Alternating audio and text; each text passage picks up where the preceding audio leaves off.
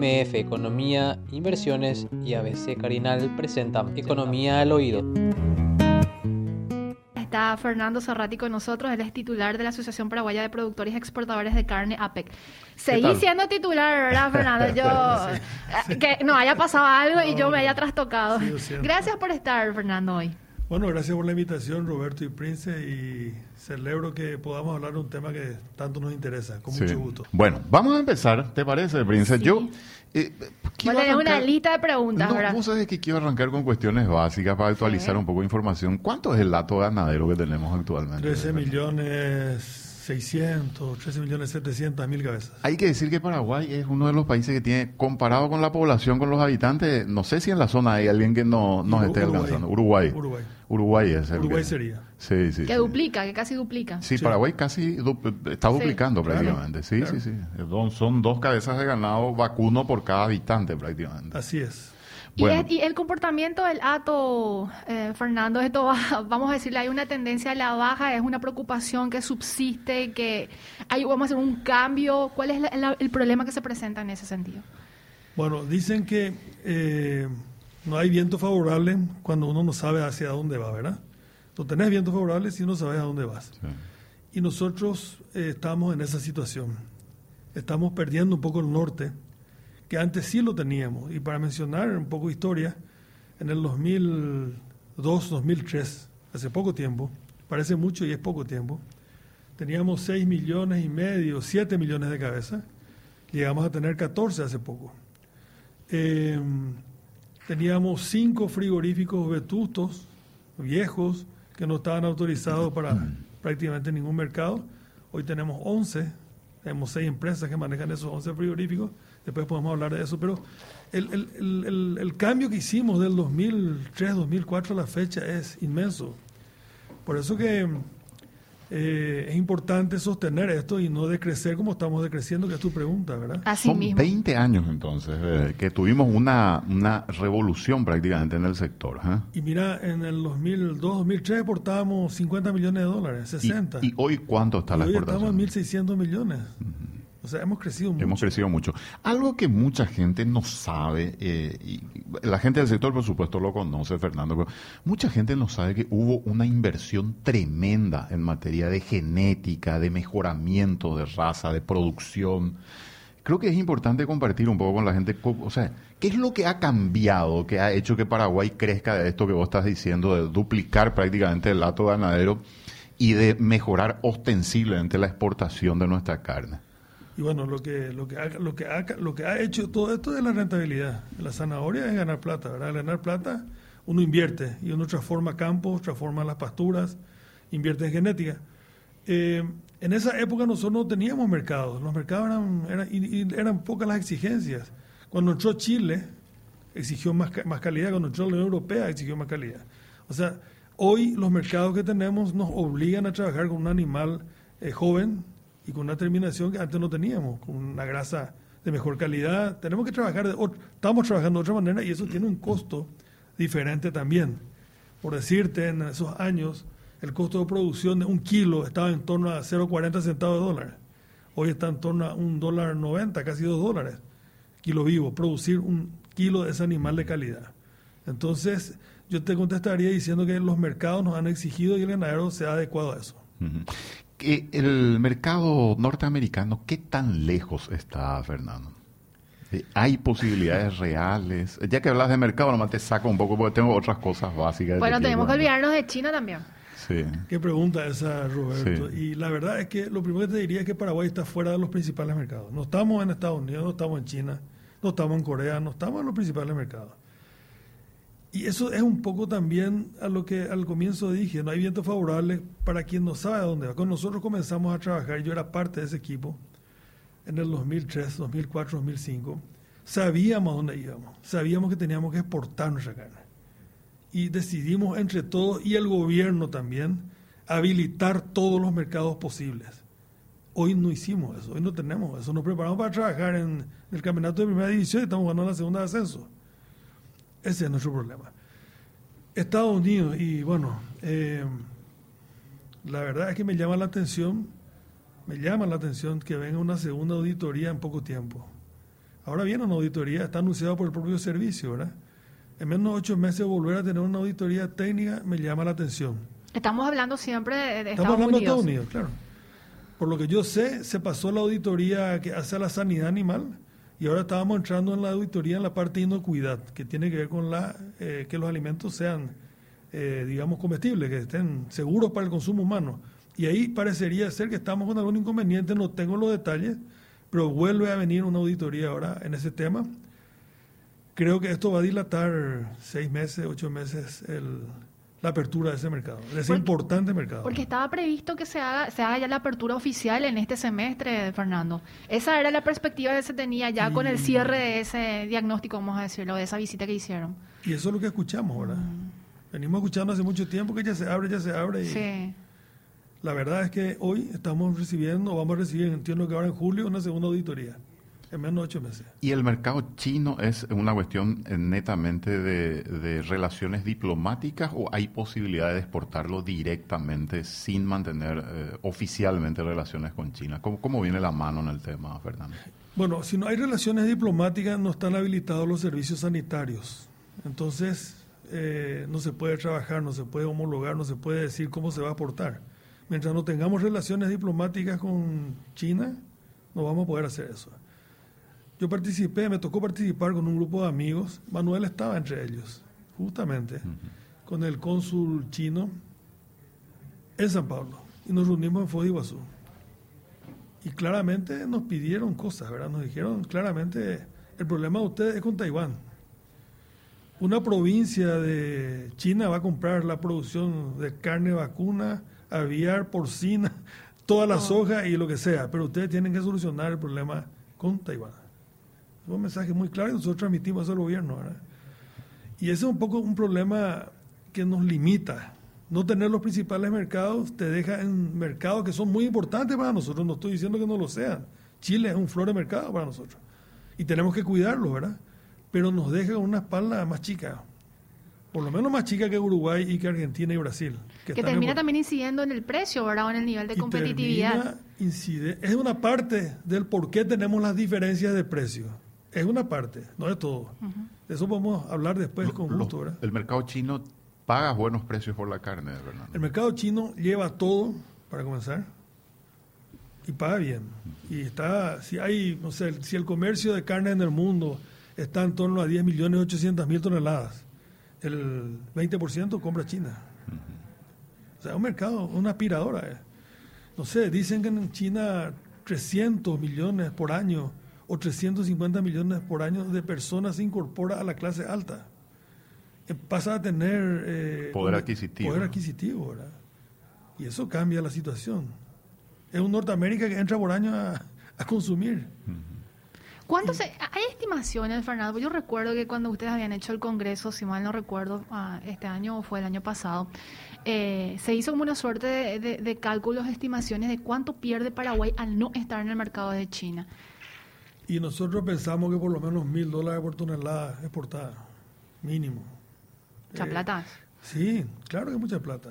Eh, y lo que más eh, frustra es que podemos crecer en este negocio.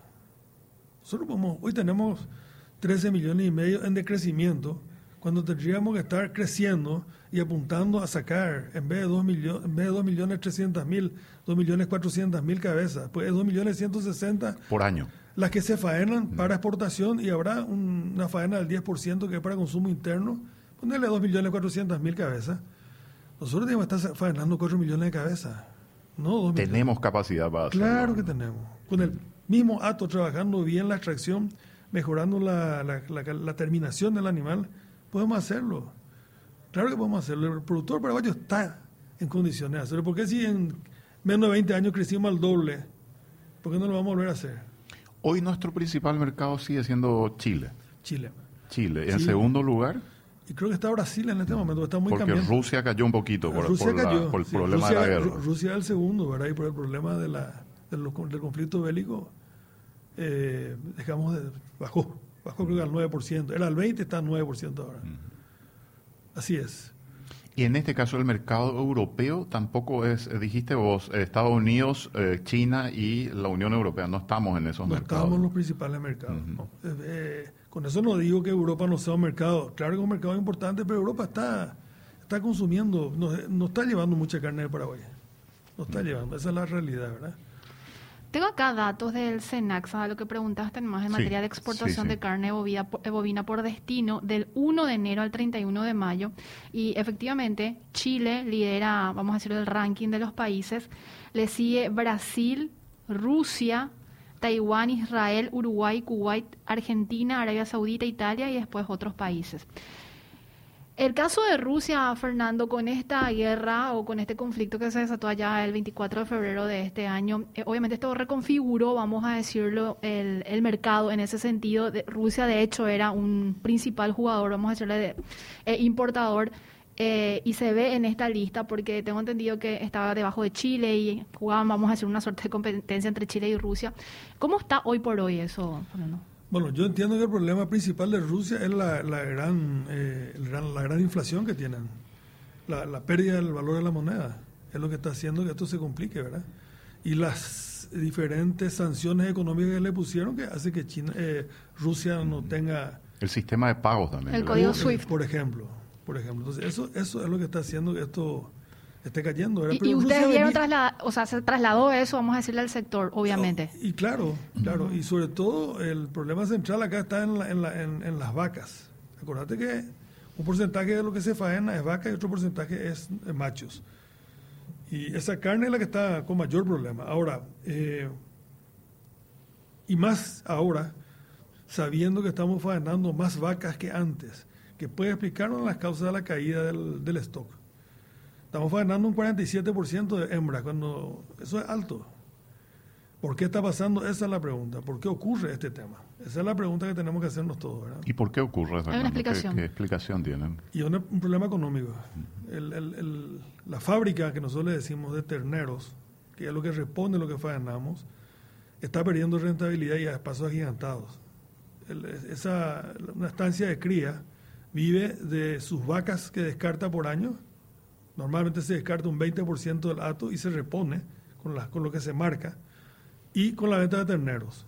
Y bueno, y si la vaca está cayendo a los precios que está cayendo hoy de 3.30, 3.20, hace que el criador se vea en inconveniente y tiene que vender más vacas para cubrir su cuenta.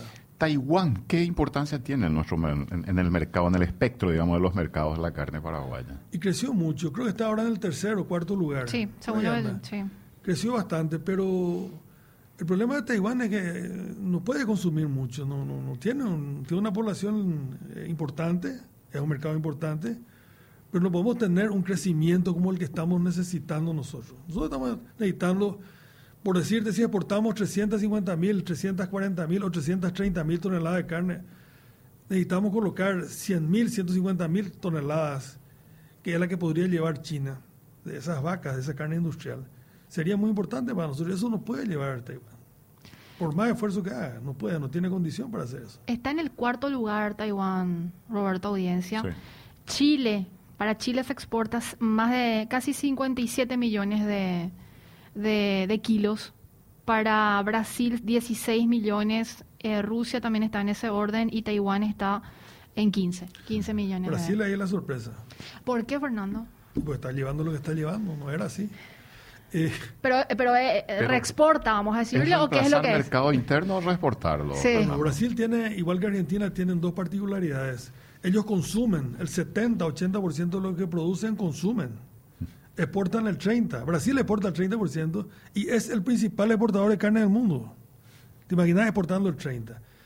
Eh, a diferencia de Paraguay y Uruguay que necesitan, necesitamos exportar el 70% porque no tenemos el consumo.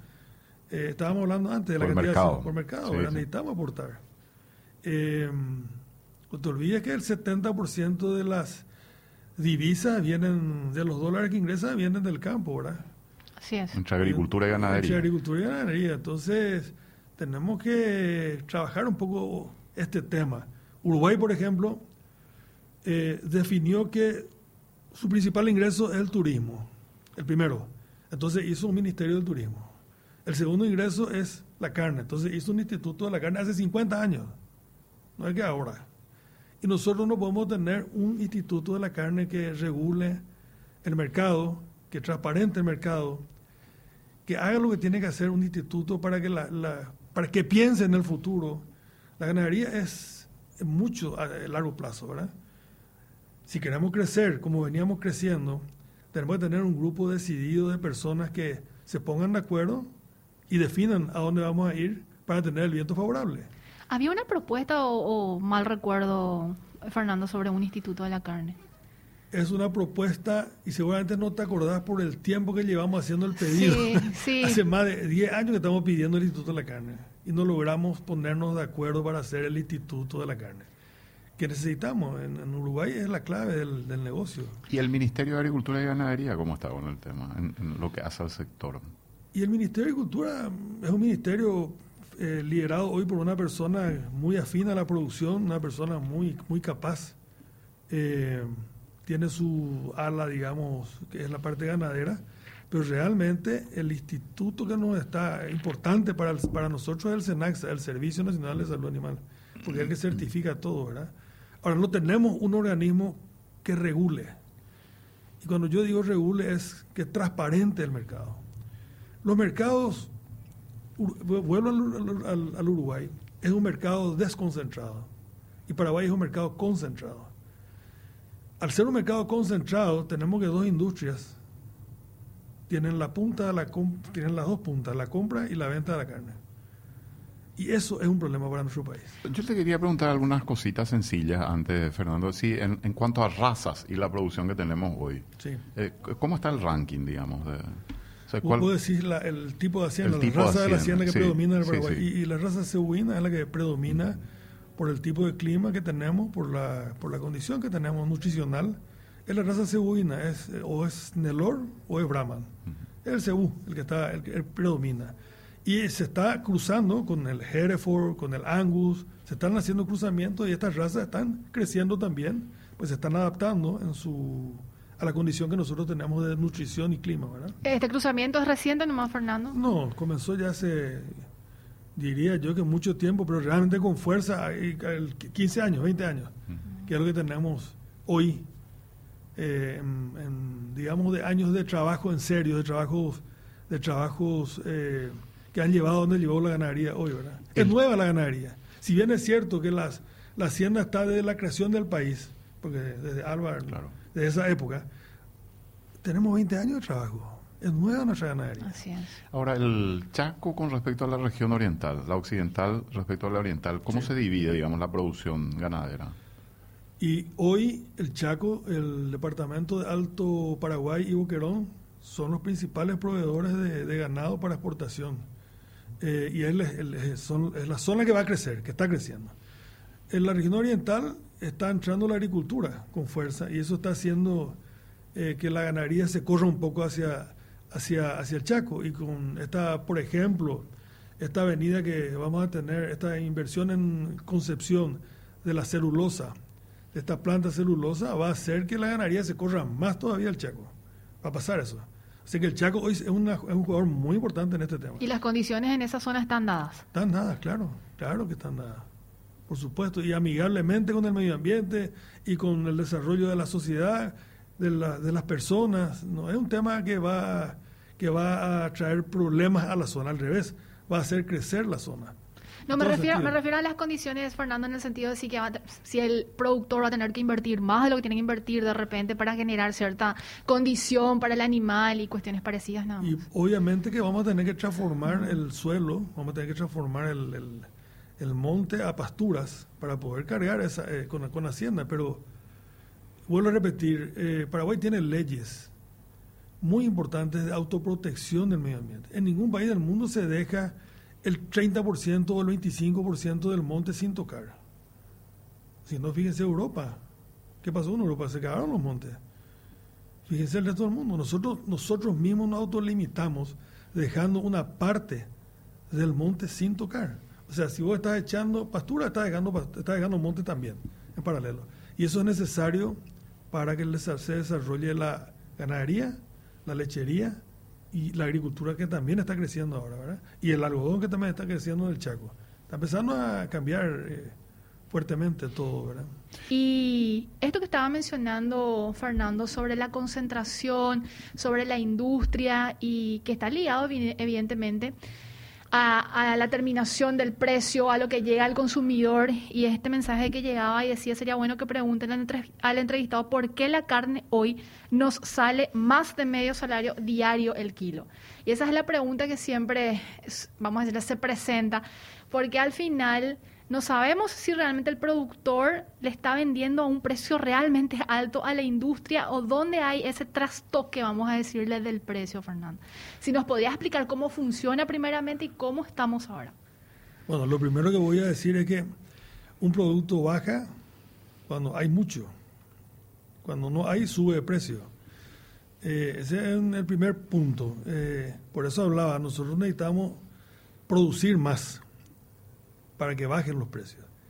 Y cuando más exportemos, más van a bajar los precios para el consumidor, porque nosotros no exportamos carne con hueso, muy poco se exporta. Entonces todo lo que sea carne con hueso va a quedar en el consumo interno. Uno. Dos, yo vi en estos días que la industria anunció que hizo un acuerdo con una asociación, creo que de amas de casa, algo así, que van a poner eh, dos veces al mes, algo así. Sí. Una reducción de Una reducción de precios. Entonces, claramente, ¿quién maneja los precios? Ahí tenés la industria. No ese, ese, es un tema siempre muy debatido. ¿Quién es el que marca los precios internos de la carne, por ejemplo? Y, bueno, y si la industria dice que va a bajar dos veces al mes, ¿quién maneja los precios? La industria. ¿Hoy cuánto está? perdón, porque siempre hay un pase de pelota. Y que ellos dicen, no, eh, nosotros no somos, son los que, los, los que, los expendedores, los que tienen... nosotros somos tomadores de precios, nosotros nos pagan, la industria nos dice cuánto nos va a pagar y punto. Y el problema del precio en góndola es un problema de la industria y en todo caso los supermercados. Pero a juzgar por lo que vi ahora, que dicen que van a bajar los precios dos veces al mes, el que dice es la Cámara para de la Carne. Entonces es la Cámara para de la Carne la que maneja los precios para el consumidor. ¿Cuánto paga hoy la industria? Y hoy estarán 360 el macho y 350, 340 la hembra. Y obviamente... Y nuestro costo de producción está en 370. Ah, por debajo. Estamos vendiendo por debajo de nuestro costo. Y esa es una de los, ese es uno de los temas centrales para el productor. ¿Y cómo, cómo compensan eso, Fernando? Y vendiendo más para poder cumplir presupuesto. Pero eso no va a traer nada, nada nuevo, no va a traer nada bueno esto. No es bueno un negocio de una parte solamente. El negocio es bueno cuando las partes ganan, ¿verdad? Ahora, ¿por qué se paga ese precio, Fernando? Y, siempre hay... ¿Cómo funciona el mercado? Va a entenderlo un poquito. Y siempre hay argumentos, mm. vamos a decir, que porque Brasil está más barato que nosotros y tenemos que adecuarnos a Brasil, porque perdimos Rusia, porque la pandemia, porque los hoteles y los restaurantes dejaron de comprar. Siempre hay una historia. Mm. La verdad, la milanesa es que la historia es historia. Eh, eso no pasa en Uruguay, no pasa en Argentina y no pasa en Brasil. Ellos siguen subiendo el precio del ganado. O sea, el productor sigue vendiendo más caro que, el... O sea, por lo menos está en 50, eh, por decirte Uruguay, estaba viendo recién una estadística. Tenemos un dólar 85 menos. Sí, se nota. De hecho, Uruguay, Argentina y Brasil están vendiendo por encima, vamos a decirle, o, comprando, comprando. están vendiendo 1.500 dólares más la tonelada exportada, Uruguay por lo menos, y está vendiendo, el productor está recibiendo un dólar con 85 más. O sea, ellos están recibiendo 5 dólares por, mm. por, res y nosotros 3 dólares 60, Ahora, Me permitía ser de abogado del diablo, Fernando, porque el, con respecto al precio, si ustedes están perdiendo en la venta, vender más van a perder más, es la lógica, me dice. La lógica es cumplir un presupuesto que tenemos que cumplir porque tenemos que pagar cuentas. Tenés que pagar salarios, tenés que pagar productos veterinarios, tenés que pagar... Pero si estás perdiendo plata y, lo, que va a pasar es que te vas a ir, te vas achicando en tu, en tu ato, en el stock. ¿Qué es lo que está pasando? Va a ir, en vez de tener mil cabezas o tener cien cabezas, por hacer un número cualquiera, y va a ir cayendo en el stock. Pero tenés que cumplir los compromisos. ¿Qué va? ¿Se va a perder el campo por no pagar la cuenta al banco? Hay competencia en el mercado, digamos, en ese sentido para la, ¿En, cuál sentido? en, el, sentido de los frigoríficos que compran, digamos, el ganado en pie para poder faenarlo. Hay libre mercado, digamos. Yo creo que Paraguay no tiene libre mercado en muchas cosas. No se venden carne. En muchos rubros Eso que tenemos una libertad de mercado y ya no existe. No hay eso. ¿Por qué? Porque, o sea, ¿qué está pasando? Y, y yo creo que tenemos instituciones muy débiles y tenemos un Estado muy débil que nos regula como debe de, regular. No estoy diciendo que el Estado se meta a poner precios de ninguna manera. Eh, es imposible por constitución eh, hacerlo. Eh, no, no, estoy diciendo eso. No, no, no, me malentiendan, por favor. Pero sí estoy diciendo que hay excesos. O no hay exceso en el problema de rutas. O no hay exceso con los combustibles. O no hay exceso con los frigoríficos. O sea, los supermercados. ¿No está concentrado el supermercado? Entonces, en, nuestro país es complicado el tema manejarse eh, por libre competencia. Bueno, por lo menos en frigoríficos, que yo conozco bien, no es así. Lastimosamente. ¿verdad? Dijiste que hay 11 frigoríficos actualmente en el país. Hay 11 plantas. 11 plantas frigoríficas. Sí, y hay 6. 6 propietarios. 6 propietarios. Pues dueños. O sea, hay varios, uh, dueños que tienen varios frigoríficos, podríamos decir. Y ahora están anunciando la venida de dos más. Felizmente, ¿verdad? Y sobre todo, felizmente digo, porque estos frigoríficos nuevos, por lo que los escuché a los directores o los propietarios, eh, traen ideas nuevas, que no son nuevas, pero por lo menos para nosotros es Para el mercado puede ser una innovación, Puede ser una innovación. Le escuché decir al señor Gularte, CEO de Marfrig, decir tenemos que trabajar con los productores. No podemos maltratar a los productores, tenemos que cuidar a los productores. Y eso dice también el, eh, el frigorífico Chajá, que está por venir, ¿verdad? Que está ya en construcción ahí en el Chaco. Eh, esa idea de trabajar con los productores es una idea que seduce, que nos trae esperanza a nosotros. Porque no podemos trabajar contra los productores. ¿Y la figura de la colusión, Fernando? Y bueno, eh, es lo que nosotros sostenemos, ¿verdad? Que está ocurriendo. Está ocurriendo porque lastimosamente hay un mercado concentrado. ¿Cómo se distribuye el mercado en cuanto a los frigoríficos? Eh, perdón, a los dueños, podríamos decir a los seis dueños. Y dos industrias tienen el, faenan el 65% del ganado. O sea, dos tercios están en manos de dos empresas entonces. Sí. Dos tercios. en, en las dos puntas. Por decirte, eh, Rusia, el 100% de Rusia era de dos empresas nada más. Eh, Brasil creo que es el 90% de dos empresas. Chile es el 80% esas dos empresas entonces son las que fijan los precios. Y yo no quiero... O las que inciden fuertemente en los precios. No puedo aseverar, pero es raro, es raro, muy raro, que uno llame el lunes o el martes a las seis industrias y las seis industrias tengan los mismos precios. Ahora, Exactamente los mismos precios, con la misma escala con el mismo eh, forma de pago, o sea, plazo de pago. Vos llamás a una industria y las seis te responden de la misma manera. No hace falta llamar a las seis, una llamada y se da todo el resto. Pero, ¿cómo se rompe eso, Fernando? Que es un poco, ¿cómo buscamos la salida? Vos hablas, faltan instituciones sólidas, un instituto de la carne. Pero, ¿Cómo se hace eso? ¿Realmente eso es lo que va a romper o hay instituciones que hoy ya tenemos y que no están haciendo su trabajo? Yo creo que tenemos instituciones débiles. Eh, no nos vamos a ir muy lejos. La municipalidad de Asunción no funciona. La ANDE no funciona. Eh, ¿Cómo se llama ahora? Eh, no es Corposana. Eh, ESAP. ESAP no funciona. Y la policía está con problemas. El Poder Judicial está con problemas. La Fiscalía está con problemas. ¿Por qué no va a estar con problemas las instituciones que regulan la carne? O sea, no tenemos instituciones fuertes. Necesitamos fortalecer las instituciones, nos va a venir bien como país fortalecer las instituciones que regulen y regulen, intervengan cuando las cosas se salen de, se salen de, camino, digo yo, ¿verdad? Eh, además de eso necesitamos, necesitamos un instituto que regule el tema, como es Uruguay. En Uruguay, por ejemplo, se transparenta todo lo que ocurre. Vos sabés al día, en el momento online, ¿Cuántas cabezas está faenando? Cada frigorífico, ¿cuántas cabezas está faenando? ¿A qué precio está comprando? ¿A qué precio está vendiendo? ¿A qué mercado está atendiendo? ¿Cuánto rinde ese? Ustedes saben que un animal, por ejemplo, de 450 kilos peso vivo, eh, al final salen 230 eh, kilos de carne, 54% de rendimiento, según nuestro cálculo. Y según el cálculo de la industria sale 52% o 51%. Y cuando tenés esas diferencias de rendimiento, es menos facturación.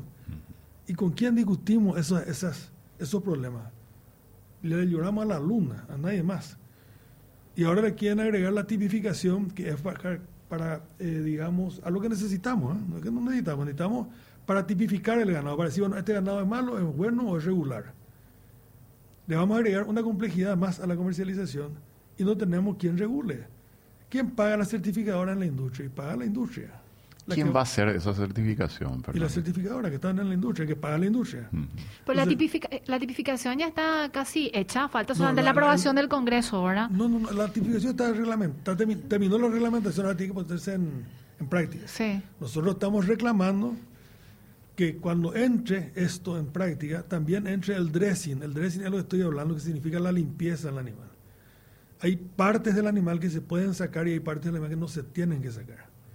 En Uruguay está reglamentado claramente qué se puede tocar y qué no se puede tocar. Y eso se publica. Entonces vos sabés, productor, que el frigorífico 1 está limpiando mejor que el frigorífico 2, que está vendiendo a tal mercado. Entonces vos sabés que tu ganado direccionado a ese mercado puedes vender en ese frigorífico. Eso se llama transparencia. Acá no tenemos, ni, tenemos al fin de mes, tenemos eh, cuántas cabezas faenamos y a qué mercado se fueron, a fin de mes. Ya pasó la historia. El otro lo tenés en línea. Online. ir mirando. Online. Eso es, eso es transparencia. No estamos viendo nada raro, ¿verdad? Que se, sepa la... ¿Cómo, le dijiste? Calificación, eh, esto que estabas mencionando. Tipificación. Tipificación.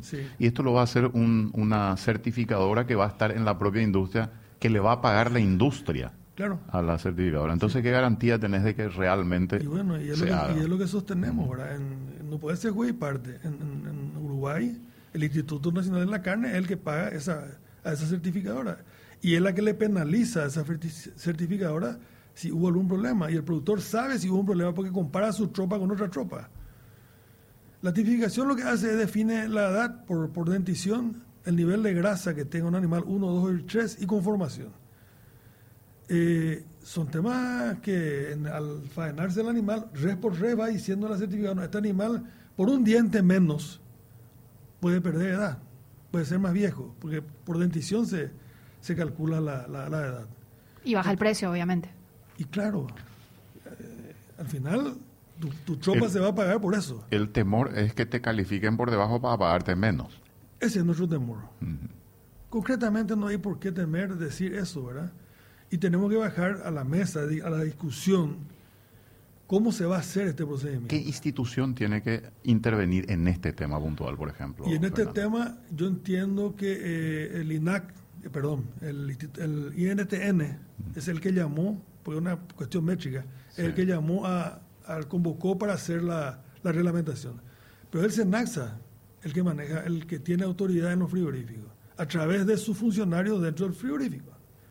Y son las certificadoras calificadas por el servicio las que trabajan en, el, en, los, en la industria para certificar tal o cual tema. Chile pide certificación de, alguna manera, en fin, de acuerdo a los mercados, te piden que vos cumplas requisitos. Y esa certificadora es la que dice si está o no está. Interesante esto porque de alguna manera hace algo que estás diciendo, o sea, el funcionamiento de un mercado, de un libre mercado. Son muchos detalles, yo no sabía que existían tantos detalles, Fernando, pero son muchos detalles. Hay muchos detalles en este tema y, y, en toda la actividad del campo es así. Cuando vos entregas arroz al molino, y tenés especificaciones en el arroz que tenés que cumplir para que te paguen un precio o otro precio. Cuando entregas soja es lo mismo, cuando entregas maíz es lo mismo. O sea, eh, esto tiene, la, la, hoy en día la comercialización de los productos es una especialidad, una super especialidad. Ahí yo tengo el gráfico que no sé si es el, que te gustaría o te hubiera gustado compartir, que quité de tu boletín, Fernando, es de la PEC, y ahí hablamos Uruguay la estimación de precio carcasa en Uruguay es de 5,35 dólares el kilo, en la Argentina 4,83 en Brasil, 3,72 y Paraguay 3,50. O sea, está por, por debajo de esos países y ahí está esa diferencia de la que hablas, Ahí tenemos dos problemas. Estamos por debajo. Sí. Evidentemente estamos por debajo. Pero ese por debajo significa estar fuera de costo, fuera de competencia. Entonces, esto es lo que complica realmente. Hoy Acércate un poquito más, por favor. Perdón. Eh, decía que esto trae un problema que es estar por debajo del costo. O sea, si fuera nomás un precio, una estadística, van al pelo, pero esto no es así. Esto es un problema de costo, de producción. Vuelvo a decir, cuando vos tenés mercados exigentes y queremos entrar a más mercados con mayor exigencia, y a mayor exigencia, más calidad. Vamos a hacer una especie de ping-pong, Fernando, porque hay preguntas interesantes de los oyentes. Dice uno, pregunta para el licenciado Fernando Cerrati, ¿cómo funciona hoy la cadena de la carne? Una mejora en los valores de exportación de carne menudencia y subproductos. ¿Se traslada al productor? Dice el oyente. Y si comparamos enero-mayo 21 y enero-mayo 22, la carne subió un 20% y al productor le subió un 14, 15%. Estamos 5.5, 6% abajo que no se trasladó. Pero eso es libertad en la industria. Yo creo que yo creo que no podemos exigir ponerle una pistola en la cabeza para que paguen lo que nosotros queremos, de ninguna manera. Pero lo que sí queremos es que haya competencia. Mm, el tema del, de los ambientalistas, eh, preguntan acá, que creo que es interesante, el famoso, ¿cómo es que se llama el protocolo este? El, Escazú. de Escazú. ¿Cómo lo ven ustedes del sector productivo? Porque hay mucho, hay, digamos, atribuciones de responsabilidad de la contaminación ambiental y va una carga a veces en, contra de los productores de ganado vacuno. solamente te puedo decir dos cosas. Los países industrializados son los que contaminan, los grandes. Y yo no veo sanciones para ellos, y vemos sanciones para nosotros que no contaminamos. Paraguay es cero contaminación. Esto es desde nuestro punto de vista, es una eh, historia, una vez más, que está produciendo Europa, los productores europeos, para que no pueden competir con nosotros por nuestros costos. Entonces, nos están poniendo exigencias para que levantemos nuestros costos de producción. Para que ellos puedan competir con nosotros. Así es sencillo este tema, no hay que darle tanta vuelta al tema. Eh, podemos tener falencia, y sí, probablemente podemos tener falencia, porque si vemos el río Paraguay que está contaminado, acá en Asunción, y hay problemas ambientales, si ves el lago de Ipacaraí, que está acá en Ipacaraí, a 50 kilómetros y está contaminado, y por, claro que tenemos problemas de, contamina, de, de medio ambiente, pero no son temas de para decirle a la producción ganadera o a la producción agrícola, ¿verdad? Mm. Otra pregunta de un oyente dice, la vaca no se vende más para carne porque el desmamante es un negocio más rápido, más barato, el costo de producción. Y en cuanto al precio de la carne en el mercado local, es porque el contrabando a mansalva de los mismos eh, frigoríficos, dice ella, ¿verdad? Traen carne de contrabando del Brasil, soy una productora mediana del departamento de Caguazú. Me dejé del engorde y me dedico a la cría, dice ella. Bueno, la cría tiene más rentabilidad que la invernada. Vamos a diferenciar los ciclos. Ahora, eh, históricamente es así. Ahora, con estos precios que hoy están pagando, y va a perder rentabilidad. Tenemos conocimiento de ferias de invernada que se hicieron ahora, en estos meses, en este mes, y que no pudieron vender todo. Porque el productor no tiene un horizonte. El productor que compra un ternero, compra en función al precio de mercado, o sea, lo que él va a vender su mercadería y fija el precio. Y eso está dudoso hoy. Están, antes teníamos nosotros problemas de clima, era lo que ponía en riesgo nuestro negocio. Ahora le agregamos el problema de comercialización. Hoy la ganadería tiene dos problemas, clima y comercialización. El tema del contrabando, ¿qué tan, qué tan serio es el problema, Fernando? Y medir el contrabando es muy difícil, porque es mm. contrabando. Pero, pero uno puede sentirlo. En el, pues Se siente, y se siente en varios puntos. Eh, por eso nosotros desde la PEC sosteníamos que queríamos que se abra la, la, introducción de ganado en pie formalmente y que podamos exportar ganado en pie formalmente. Porque cuando bajan los precios en la Argentina o en el Brasil, entra la hacienda. Y cuando el precio sube, se va a la hacienda nuestra. Tenemos frontera seca. Entonces es mejor que se vaya o que entre sabiendo lo que se está yendo y sabiendo lo que está entrando y lo que estamos consumiendo. Y por la cuestión sanitaria que es claro, estamos, claro, por ese tema, ¿verdad? Entonces es mejor nomás que se sepa. No le tenemos miedo a la competencia nosotros, sabemos producir. Una última consulta, Fernando, y lamentablemente vamos a tener que despedirte, pero le vamos a traer próximamente para ver un poco cómo va el mercado otra vez de Roberto, porque es un tema que nos toca muy de cerca, ¿verdad? Las perspectivas para lo que cierra de este año 2022, Fernando, en materia de precios, que finalmente lo que le, importa a la gente, pese a que haya, vamos a decirle ahí, una cuestión dentro de, de esa cadena de producción y, e industria, ¿verdad? Buena pregunta esa, Mira, la demanda sigue firme. La demanda internacional sigue firme. Eh, Ya nos sorprendió el año pasado la cantidad de hacienda que estábamos faenando y este año estamos de vuelta con una alta faena. Estimamos que los precios van a estar bien en el segundo semestre. Estimamos que va a ser así. ¿Hay, hay algún número de proyectado? Mm, estimamos que va a estar por encima de lo que hoy está, va a estar seguro. Yo estimo que va a estar en 4 dólares el macho. Y la hembra estará en 360, 370. Eh, así como dije que el Chaco es un gran proveedor de ganado, el departamento de Alto Paraguay y Buquerón, pero es a pasto, exclusivamente a pasto, y están en seca, están con seca. Esto va a atrasar la entrega, va a atrasar la entrada de hacienda de esa zona.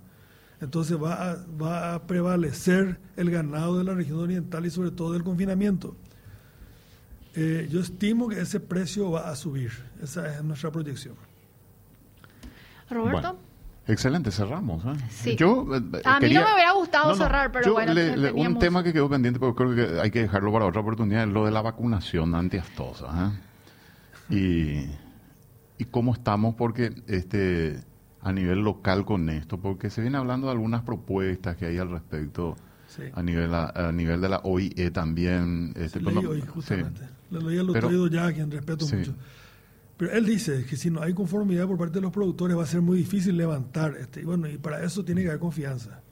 Para levantar la vacunación tenemos que tener el plan que se va a tener, que se va a usar para controlar la enfermedad, después de levantar la vacunación. Esos son planes Y la cuestión regional, hoy, hoy ¿cómo estamos regionalmente con la vacunación? Argentina y Uruguay están trancando. Dicen ya que no van a levantar. Brasil. Ellos son eh, país eh, sin aftosa con vacunación. Todos, estamos igual. En el mismo estatus. En el mismo estatus, libres con vacunación. Perfecto. Argentina y Uruguay dicen que no van a levantar. Y la mejor demostración de que con vacunas se controlan las cosas es la pandemia. Totalmente. Fernando, gracias por la visita, ¿eh? muy interesante. gracias a ustedes y siempre las órdenes. Fernando Cerrati, hoy el... Presidente de la Asociación Paraguaya de Productores y Exportadores de Carne, APEC. MF Economía Inversiones. Ideas globales para necesidades locales. Visítanos en www.mf.com.py.